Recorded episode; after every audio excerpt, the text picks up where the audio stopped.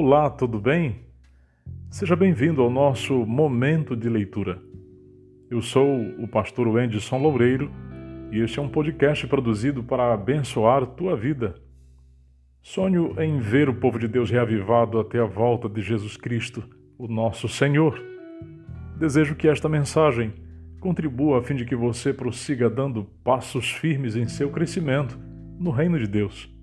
Esta é uma série de 21 episódios onde ouviremos o livro Primeiro Reino, de Josanã Alves.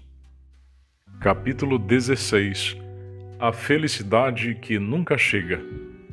John Scott nos diz: o contentamento genuíno não é a autossuficiência, mas a cristosuficiência. E K. Simpson também nos diz: qualquer coisa que o homem acumule em seu caminho é parte de sua bagagem não de sua verdadeira personalidade, mas sim algo que deve deixar para trás ao passar o posto de pedágio da morte. Há alguns anos, tive a grata oportunidade de conhecer Moçambique. Na época, esse país africano era o sétimo mais pobre do mundo. Confesso que não conhecia muito sobre o país. Então comecei uma pesquisa que me levasse a conhecer melhor as pessoas com quem eu teria contato. O país se tornou independente de Portugal em 1975, mas foi imediatamente devastado por uma longa e sangrenta guerra civil que produziu uma profunda desigualdade social que prevalece até hoje. As fotos que eu via na internet me apresentavam muita dor e sofrimento, e isso me levou a pensar que encontraria pessoas insatisfeitas, desanimadas e reclamando de tudo na vida. Após 18 horas de voo, cheguei ao pequeno aeroporto da cidade de Beira e fui recebido por três pastores com um largo sorriso. Era uma sexta-feira e à noite eu iria pregar na igreja central da cidade. Às 19 horas, a igreja, que tinha capacidade para 200 pessoas, estava lotada. E aí começou a desconstrução do meu preconceito. Eu vi pela primeira vez na vida 200 pessoas cantando, não simplesmente com os lábios, mas com o coração. A música transmitiu uma vida e uma alegria tão contagiante que eu me emocionei profundamente. Eu levei algumas flautas, revistas e brinquedos para as crianças. Tudo muito simples, mas é indescritível a alegria que vi nas crianças ao receberem alguma coisa. Elas recebiam, me abraçavam e saíam pulando e gritando. Certo dia, eu estava distribuindo mantimentos para 80 famílias que haviam sido previamente cadastradas, mas no momento da distribuição, dezenas de outras pessoas apareceram. Os alimentos já estavam separados com o nome de cada família e eu tive a dura tarefa de avisar que nós só iríamos entregar os mantimentos para aquelas que haviam sido cadastradas. Nesse momento, eu aprendi uma grande lição. As famílias que receberam os alimentos começaram a reparti-los com as que não haviam recebido. Pude também distribuir centenas de Bíblias. Por causa do preço, a Bíblia em Moçambique é um artigo de luxo para a maioria das pessoas. Foi através da distribuição das Bíblias que eu aprendi a maior lição da viagem. Quando eu entregava os mantimentos, as pessoas me abraçavam e agradeciam. Mas quando eu entregava Bíblias, muitas pessoas choravam. Eu não conseguia entender. Então perguntei a um amigo moçambicano que me acompanhava: Eu não entendo por que as pessoas agradecem pela comida e choram pela Bíblia. Eu pensei que seria o contrário. Elas estão com fome, então eu imaginei que ganhar a comida as faria chorar. E ele me respondeu: Pastor, nós agradecemos a comida, mas logo ela vai acabar. No entanto, a Bíblia nos apresenta um lugar onde a fome terá fim. Por isso, receber uma Bíblia nos emociona. O desespero que eu esperava encontrar, não encontrei. Apesar de ter visto muita dor e fome, também vi muitos sorrisos, abraços e disposição de compartilhar e valorizar o pouco que se tem ou recebe. Se eu pudesse resumir o que aprendi em Moçambique em uma frase seria: a felicidade fundamentada em coisas é passageira, mas a felicidade fundamentada em Deus é eterna.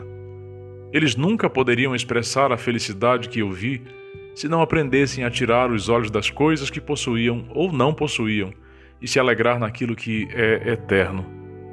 Esse é mais um dos ensinamentos que a vida da viúva nos oferece. Quando estamos satisfeitos com o que temos e o que não temos, conseguimos ser fiéis a Deus e honestos com os seres humanos. Viver feliz com o que tenho ou não tenho é o fundamento do último mandamento da lei de Deus. Não cobice a casa do próximo. Não cobice a mulher do seu próximo, nem o seu servo, nem a sua serva, nem o seu boi, nem o seu jumento, nem coisa alguma que pertença ao seu próximo. Êxodo 20, 17.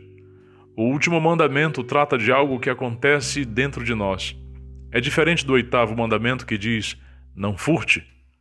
É significativo que não furtar e não cobiçar sejam mandamentos separados. Roubar é uma cobiça visível, já cobiçar é um roubo invisível. Nós não podemos ser processados por cobiça, já que a cobiça não é um ato, mas uma atitude do coração.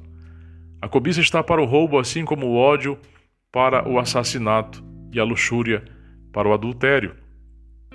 Esse é o grande perigo da cobiça. Ela é como uma doença invisível que traz diversos prejuízos para a vida cristã. A Bíblia afirma que cobiça é idolatria, Efésios 5, 5.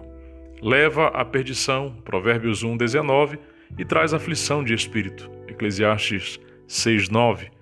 E também traz toda espécie de males, 1 Timóteo 6, 10. Cobiça é uma palavra que praticamente não usamos no dia a dia, mas talvez seja um dos pecados mais comuns e o único que quase se transformou em virtude. Infelizmente, cobiçar tem se tornado um sinônimo demoníaco de conquistar. Deus nos estimula a conquista, mas não a cobiça. Com a moderna ascensão do marketing, somos estimulados constantemente a desejar o que não temos.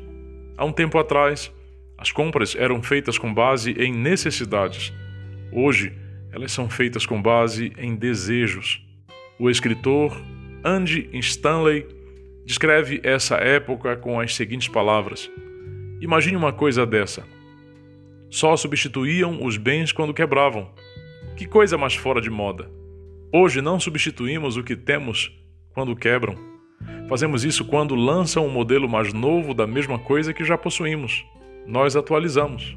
O apóstolo Paulo pregava para uma sociedade dominada pela cobiça em todos os aspectos por isso, várias de suas cartas apresentam fortes admoestações aos cristãos para que enfrentem a cobiça. Em Hebreus 13, 5, ele afirma que a vida de vocês seja isenta de avareza. Contentem-se com as coisas que vocês têm, porque Deus diz: De maneira alguma deixarei você, nunca jamais o abandonarei. Ele cita duas grandes passagens do Antigo Testamento, Josué 1, 5 e Salmo 118, 6, para mostrar que a presença de Deus é maior que qualquer ausência em nossa vida.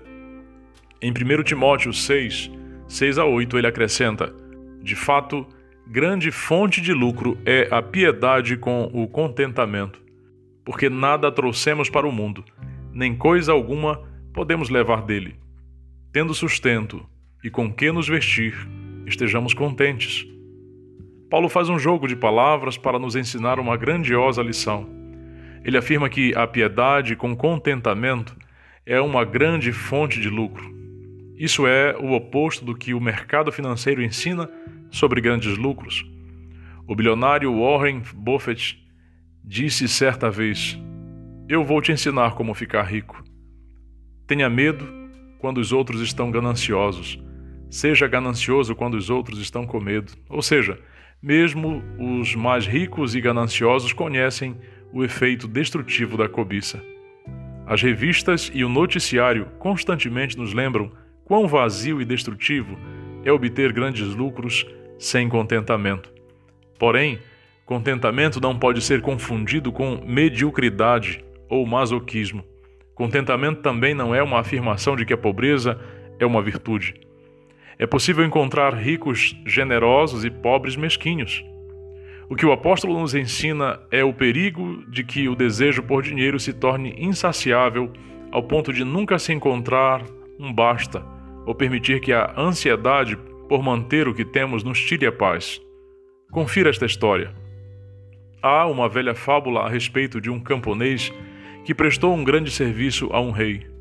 O rei o premiou dando-lhe uma grande soma em dinheiro. Por um tempo, o homem se sentiu maravilhado, mas chegou o dia em que voltou a ver o rei e lhe pediu que recebesse seu pagamento de volta, porque em sua vida tinha entrado a preocupação, até então desconhecida, de perder o que tinha. O homem que menos tem, perderá menos. O homem que mais tem, se sentirá açoitado pelo temor de perder o que tem. Epicuro foi um filósofo da Grécia antiga que viveu de 341 a 271 a.C. Mesmo sem o pleno conhecimento da verdade, ele escreveu algumas palavras que podemos considerar como verdadeiras. Aquele para quem não é suficiente o pouco, nada é suficiente. Deem-me uma torta de cevada e um copo de água, e estou preparado para rivalizar com Zeus em sua felicidade. E quando alguém lhe perguntou sobre o segredo da felicidade e do contentamento, sua resposta foi: Não adicionem as posses do homem, mas sim diminuam seus desejos. A maneira mais segura de matar a cobiça é com doses constantes de generosidade e fidelidade. Essa é a maneira segura de ser liberto desse mal e destrutivo para a alma. Paulo nos mandou ser generosos não porque quisesse nosso dinheiro, mas porque não queria que nosso dinheiro nos possuísse. Ellen White, comentando sobre o poder destrutivo do egoísmo, declara: Cristo não permitirá que uma pessoa egoísta entre nas cortes celestes. Nenhum cobiçoso poderá passar pelos portais de pérola, pois toda cobiça é idolatria. Desprezamos o alcoólatra e dizemos-lhes que seu vício vai excluí-lo do céu, enquanto o orgulho, o egoísmo e a cobiça geralmente não são condenados. Mas esses são pecados especialmente ofensivos diante de Deus, pois contrariam a benevolência de seu caráter e o amor desinteressado que compõem a própria atmosfera do universo onde o pecado não entrou. São palavras duras, mas verdadeiras e necessárias. Não pense em alguém que deveria ler este capítulo. Pense apenas em você. Enquanto estou escrevendo estas palavras, estou pedindo a Deus que essas verdades me atinjam de maneira transformadora. Tudo está a meu favor para que essa mudança aconteça. Eu tenho exemplos maravilhosos como o de meus amigos de Moçambique. Tenho a inspiração da palavra de Deus a me exortar e, principalmente, tenho o sangue de Cristo que é capaz de me oferecer perdão e transformação. Os próximos capítulos deste livro nos levarão a tomar decisões grandiosas em nossa vida de fidelidade. Mas antes de tomarmos essas decisões, precisamos parar e pedir que Deus nos limpe da terrível mancha da cobiça e nos perdoe completamente. Para que isso aconteça, precisamos dar os seguintes passos. Primeiro, reconhecer a cobiça em nosso coração. Segundo, confessá-la a Deus. Terceiro, pedir perdão. E quarto, iniciar uma prática de fidelidade e generosidade. Esses quatro passos são nossa atividade de hoje. Converse com Deus nesse momento e permita que Ele inicie esse processo de transformação. Vamos orar? Pai Santo, Deus de amor e graça, nós viemos aqui nesta hora para reconhecer, Senhor, a cobiça que está no coração da gente. Muitas vezes a experimentamos sem coragem de confessá-la diante de Ti.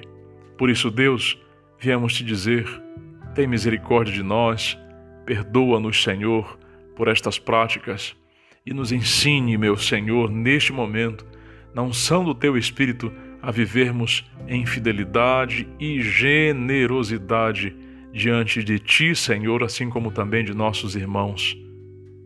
Faz esta obra, Senhor. Te pedimos em nome de Jesus.